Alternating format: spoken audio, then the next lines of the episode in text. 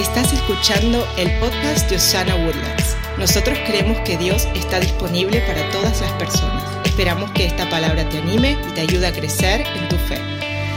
Voy a enfocarme en un mensaje que el Señor puso en mi corazón que se llama Un Padre Intencional.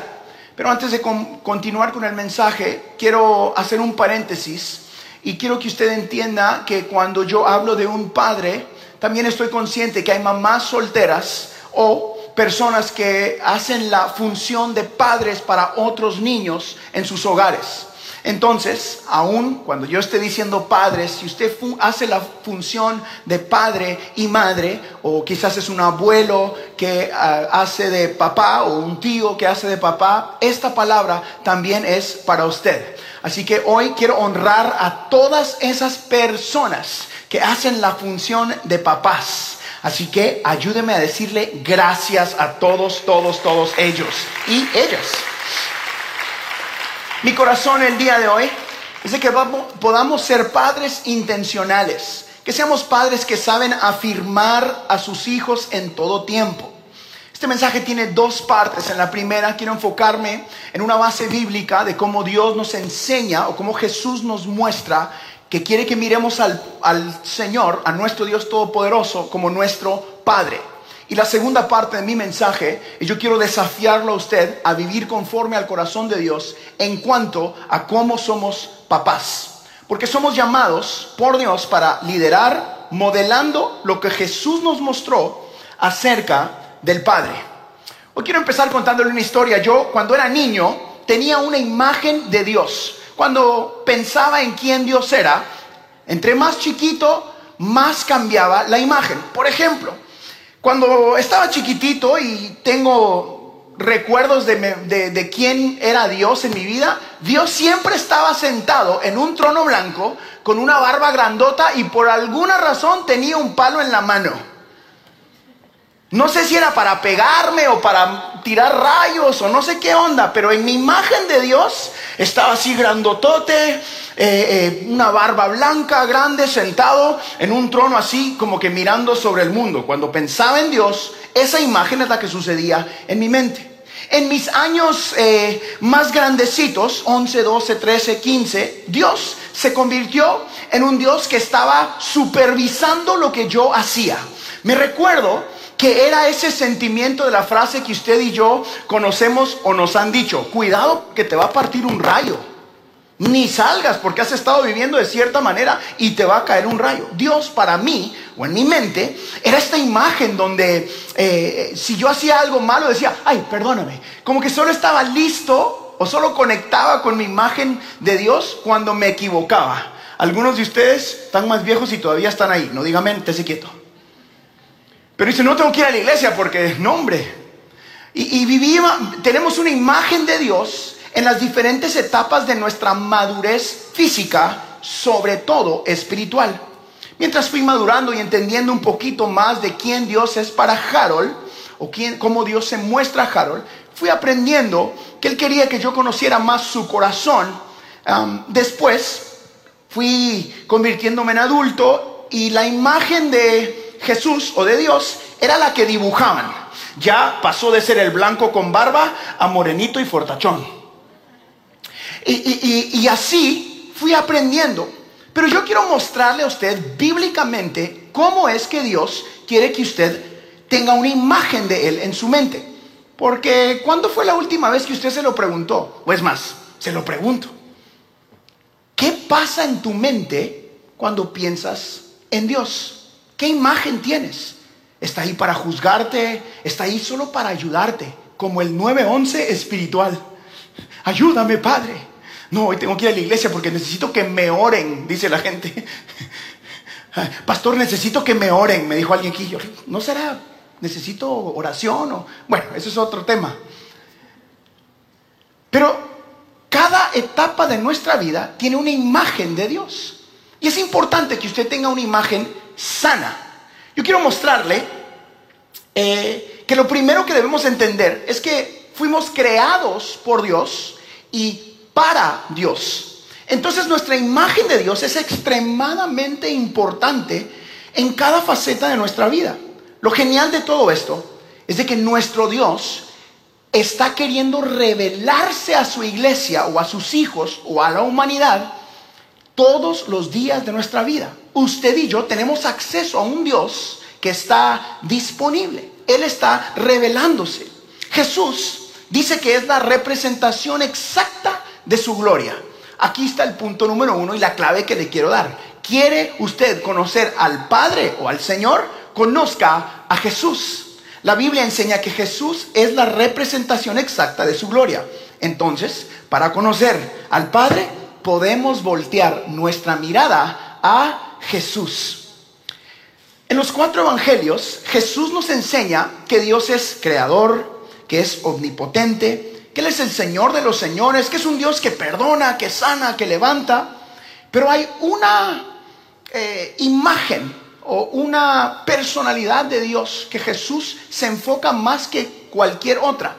Aprendí esta semana que fue nuevo para mí, mientras estudiaba para este mensaje, que hay 189 veces diferentes en los cuatro evangelios donde Jesús se refiere a el Señor de los señores como su Padre. Jesús nos muestra en los cuatro evangelios 189 veces que Él es nuestro Padre. Ayúdeme, diga Padre. Uno de los textos más conocidos por cristianos y no cristianos es cuando Jesús eh, nos está enseñando a orar o le está enseñando a, los amigos que tiene a su alrededor y les dice, cuando oren, oren de esta manera. Usted lo ha escuchado. Y empieza y les dice, Padre nuestro que estás en los cielos, santificado sea tu nombre. Es interesante poder pensar que Él no dice, santísimo, omnipotente que estás en los cielos, aunque Dios es eso. Que no dice, perdonador que venció todas las batallas que estás en los cielos. La primera manera que se nos enseña a cómo dirigirnos hacia este ser todopoderoso es como Padre, exactamente. Padre nuestro que estás en los cielos. No dice juez desde los cielos, no dice creador, perdonador. Nos instruye a decirle Padre. Jesús dice, si me has visto a mí, has visto al Padre, porque yo y el Padre somos uno. Jesús te dice a ti, a mí y a la gente que le estaba platicando en, cuando está en la, en la palabra de Dios, dice, deja que tu luz brille delante de los hombres para que glorifiquen a tu Padre. No dice que glorifiquen al que te salvó, que glorifiquen al que te rescató, que glorifiquen a tu Padre. Aún para nosotros que creemos en la Trinidad, una de las maneras que se nos enseña a creer en la Trinidad es, Él es el Padre, Hijo y Espíritu Santo. Una vez más, la palabra Padre, dígalo fuerte. Esta es una de las más lindas imágenes eh, que podemos tener de este Dios todopoderoso. Un, ejemplo más donde la paternidad de Dios se nos hace súper importante es cuando Jesús está siendo bautizado. Jesús va con Juan el Bautista está a punto de empezar su ministerio y lo que sucede es de que la Biblia explica, lo vamos a leer juntos y ahorita se los cuento, está en Mateo capítulo 3, versículo 16, mire esto, dice, y cuando Jesús fue bautizado, enseguida subió del agua, y he aquí, los cielos fueron abiertos y, y vio al Espíritu de Dios que descendía como paloma y venía sobre él. Y he aquí, una voz de los cielos decía, este es mi Hijo amado en quien tengo complacencia. Es interesante que nos dice, este es quien yo envié a salvar al mundo. Este es quien va a rescatarte y darte otra oportunidad. El Padre establece su paternidad primero cuando Jesús está empezando el ministerio. La segunda parte muy interesante de este versículo, que creo que usted y yo podemos aprender mucho de esto, es que dice, en quien tengo complacencia. Es interesante que el Señor dice aquí, yo, esta relación, yo, yo ya estoy completo en esto. Eh, esto ya, eh, ya estoy feliz con lo que está sucediendo acá. Lo lindo de esto es que Jesús aquí todavía no había caminado en agua. Aquí Jesús todavía no había abierto los ojos de los ciegos. Aquí Jesús todavía no había eh, eh, ido a la cruz y vencido a la muerte, no había ido al infierno y tomado las llaves. Aquí Jesús era el Hijo que acababa de ser bautizado. Nosotros como hijos de Dios podemos aprender de aquí que hay una etapa en la vida de nuestros hijos donde todavía no han hecho todos los milagros. Pero ya podemos decir, estos son mis hijos. Estos son los que yo tengo acá y puedo bendecirlos. La Biblia enseña que usted y yo fuimos hechos a la imagen y semejanza de Dios.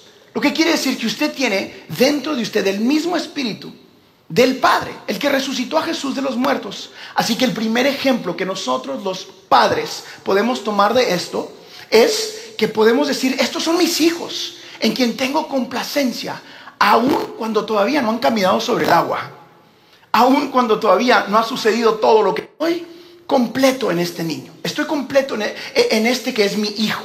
El Padre lo bendijo antes de hacer todos los grandes milagros. Aquí está el desafío para nosotros. Si entendemos de que el Padre quiere que lo conozcamos como papá, si entendemos de que tenemos que bendecir a nuestros hijos, porque eso modela la imagen y la relación que Dios tiene para quiere tener con nosotros. El desafío es que si Dios quiere que le conozcamos como papá, el enemigo se da la tarea de tratar de robarnos esa imagen o esa identidad de hijos. Es por eso que yo creo que muchos de nosotros, por circunstancias o cosas que suceden en nuestra vida, empezamos desde muy chiquitos a tener imágenes como Dios el que juzga y corrige, aunque sí lo hace. Pero primero Él dice, quiero ser tu papá. Primero Él te dice, quiero guiarte. Porque el enemigo quiere destruir la paternidad que Dios nos ofrece.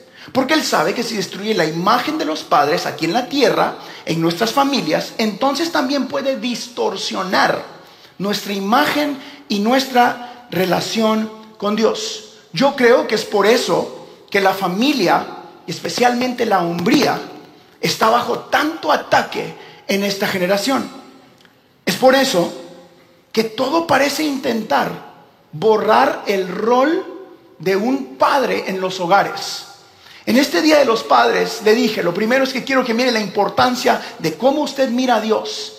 Y en esta segunda parte del mensaje quiero mostrarle por qué es que nuestra sociedad lucha tanto para dividir familias. ¿Por qué es que el enemigo intenta tanto romper la estructura familiar? El quebranto de la familia tiene consecuencias gigantescas en lo físico. Si conocer a Dios nos acerca, si conocer la paternidad de Dios nos acerca al propósito para el que fuimos creados, porque podemos ser lo que Dios es para nosotros, nosotros para nuestros hijos. Mira ese patrón, ¿verdad? Dios es nuestro Padre nosotros padres de nuestros hijos. Y podemos modelarlo. Entonces el enemigo lo que quiere es romper esa cadena de bendición. Quiero mostrarle una gráfica que les traje de lo que sucede cuando hay una falta de padres en el hogar. Tenemos esa gráfica, pueden ponerla arriba. Esta es la ausencia del padre o la crisis solo en Estados Unidos. Los niños que crecen sin papás tienen cuatro veces mayor riesgo de pobreza, siete veces más probabilidad de embarazo adolescente, tienen problemas de comportamiento, más probablemente eh, tienen dos veces más riesgo de mortalidad infantil, mayor posibilidad de ir a prisión, más probabilidad de cometer un delito, más probabilidad de sufrir abandono y abuso infantil, mayor posibilidad de abuso de drogas, dos veces más probable de sufrir obesidad infantil y dos veces más de probable de la deserción escolar, que no estudian. Déjenme la gráfica aquí, porque miramos lo contrario de esto en todas las redes sociales.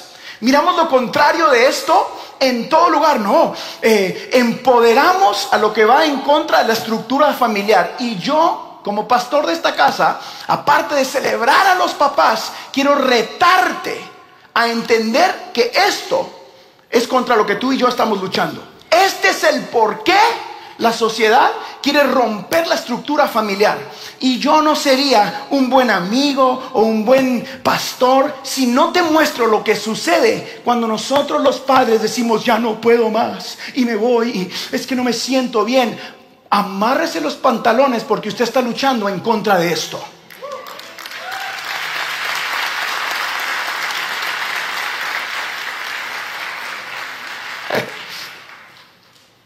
Creo firmemente que mi corazón el día de hoy es animar y desafiar a la iglesia. Creo que usted y yo podemos ver estas, este es el census de Estados Unidos. De paso, si me preguntan de dónde son estas cifras, es el census de Estados Unidos. Esto no es ni una organización cristiana. Si miramos esas, hay mil cosas más. Y estas solo son algunas que yo tomé.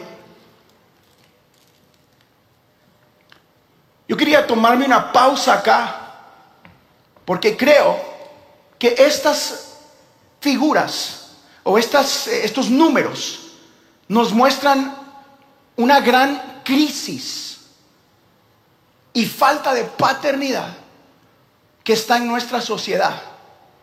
Y usted y yo como hijos de Dios tenemos la responsabilidad de regresar a la palabra de Dios y entender el por qué Jesús en los cuatro evangelios decía, Él es tu Padre, Él es tu Padre, Él es tu Padre, Él es tu Padre, Él es tu Padre.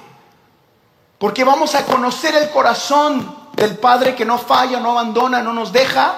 Y luego vamos a poder comunicar eso a la generación que tanto lo necesita. El quebranto de la familia es estrategia del enemigo. Esta estrategia del enemigo es puntual y efectiva.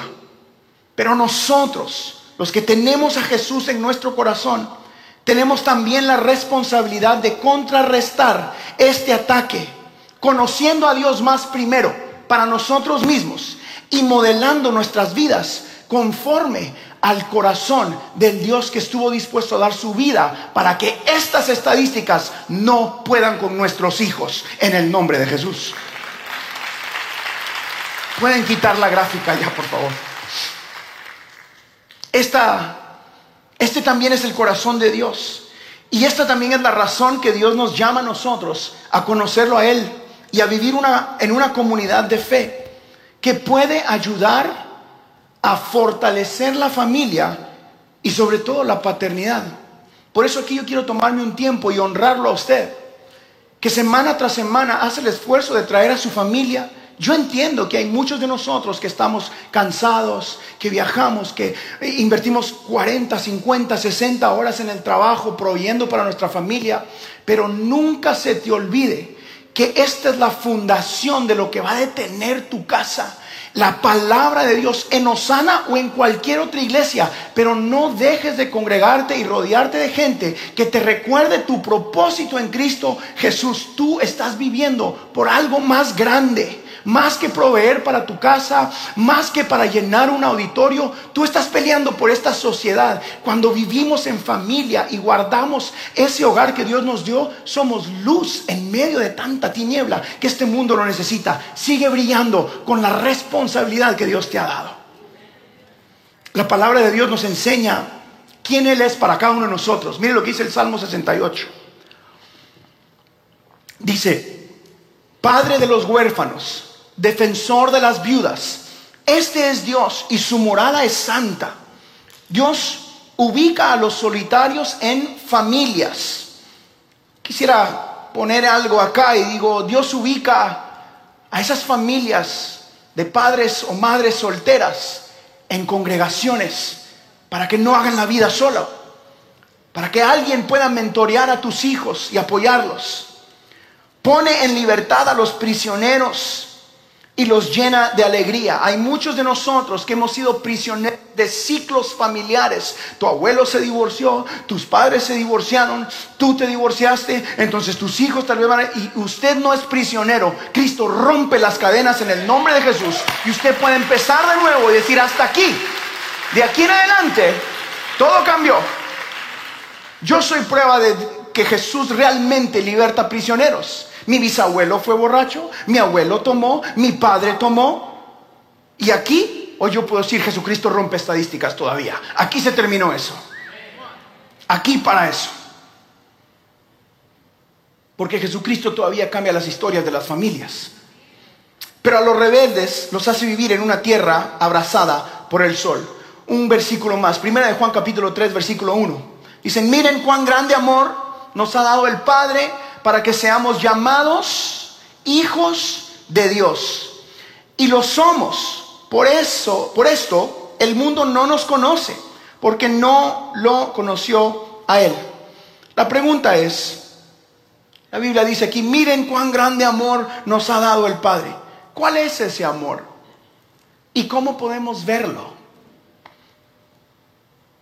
Ese es el amor que fue tan grande que causó que el Padre enviara a ese hijo del que hablamos al principio, que fue bautizado, que decía, este es mi hijo, en quien tengo complacencia. Pero te amo tanto a ti, que lo envío a él, quien yo amo, a pagar el precio que tú no puedes pagar por ti mismo. Vemos ese amor tan grande cuando volteamos nuestra mirada al sacrificio de la cruz del Calvario. Todo hecho por amor a esta humanidad. Todo hecho por amor a ti. Todo hecho para que tus hijos estuvieran en un lugar como este, donde alguien le recuerde, no estás solo, no estás sola. Todo hecho para que nosotros los padres físicos y padres espirituales, podamos modelar ese amor a tanta gente necesitada que no está aquí. Y también a los que están sentados en este lugar. Mi oración o la oración el día de hoy es, Señor, cambia mi imagen de ti primero. Déjame verte como Padre. Hay mucha gente que está sentada en iglesias como esta, o que nunca se va a sentar, que tiene una dificultad conectando con Dios, porque su relación con su papá terrenal distorsiona cómo podemos ver al Padre Celestial. Y yo quiero apuntarme en un grupo de esa gente, porque yo crecí con cosas muy difíciles en casa. Y quiero decirte de que Jesucristo es el Padre que nunca abandona. Jesucristo es el Padre que nunca, nunca, nunca te deja solo o sola. Jesucristo es el Padre que da la vida por ti. Jesucristo es el que te da una nueva identidad. Que si tú entregas tu vida a este Dios del que yo te estoy hablando, puedes realmente tener un borrón y cuenta nueva, solo en Cristo Jesús. Mi oración es que cada uno de nosotros pueda reemplazar nuestra imagen de Dios y aceptar una imagen de que el primero es nuestro Padre. Pero también podemos pedirle que nos dé una imagen sana de quien nosotros somos y quién debemos ser en esta tierra, para poder reflejarlo a nuestra familia, poder reflejarlo a la gente a nuestro alrededor, sobre todo a nuestra comunidad y poder reflejarlo aquí en nuestra iglesia. Romanos capítulo 8, en el versículo 14 al 17, me gustó mucho la traducción del lenguaje actual. Dice, todos los que viven en obediencia al Espíritu de Dios son hijos de Dios. Porque el Espíritu que Dios les ha dado no los esclaviza ni les hace tener miedo. Por el contrario, el Espíritu nos convierte en hijos de Dios y nos permite llamar a Dios papá. El Espíritu de Dios se une a nuestro espíritu y nos asegura que somos hijos de Dios. Y como somos sus hijos, tenemos derecho a todo lo bueno que Él ha preparado para nosotros. Todo eso lo compartimos con Cristo. Y si de alguna manera sufrimos como Él sufrió, seguramente también compartiremos con Él la honra que recibirá. Es importante que entendamos que no solo recibimos salvación, perdón de nuestros pecados, no solo recibimos una nueva familia o parte de una nueva manera de hacer la vida o religión, como usted quiera llamarlo. No solo entregamos nuestra vida para llegar al cielo algún día, sino también recibimos un espíritu de valentía. También recibimos un amor inquebrantable recibimos una nueva identidad de hijos e hijas de un Padre que nunca falla, que nunca abandona, que es intencional en afirmarte y recordarte que estás en la mano de un Dios que no pierde ninguna batalla. Nuestro Dios anhela que le conozcamos a Él, que sepamos quién Él es para nosotros, para que podamos modelar una paternidad a esta generación que tanto lo necesita. Para que seamos una comunidad que ama al pobre, al necesitado, a la viuda. Para que ya no seamos iglesias que son conocidas por eventos y luces y bocinas, sino por una compasión real. Que ya no conozcamos a los pastores porque tienen redes sociales gigantes sino que tengan pasión y corazones gigantes. Yo me apunto para eso, Lozana. Y me rehuso a pastorear una iglesia que simplemente sea grande en popularidad. Yo no me apunté a hacer eso. Yo me apunté a que conozcan a este Dios que es grande en amor.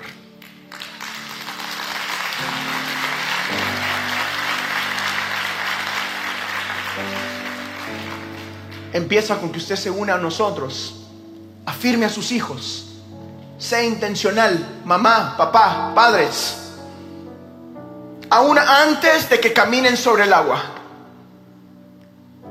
aún antes de que hagan todo lo que usted sueña que hagan, afírmelos, ámelos, tráigalos a la iglesia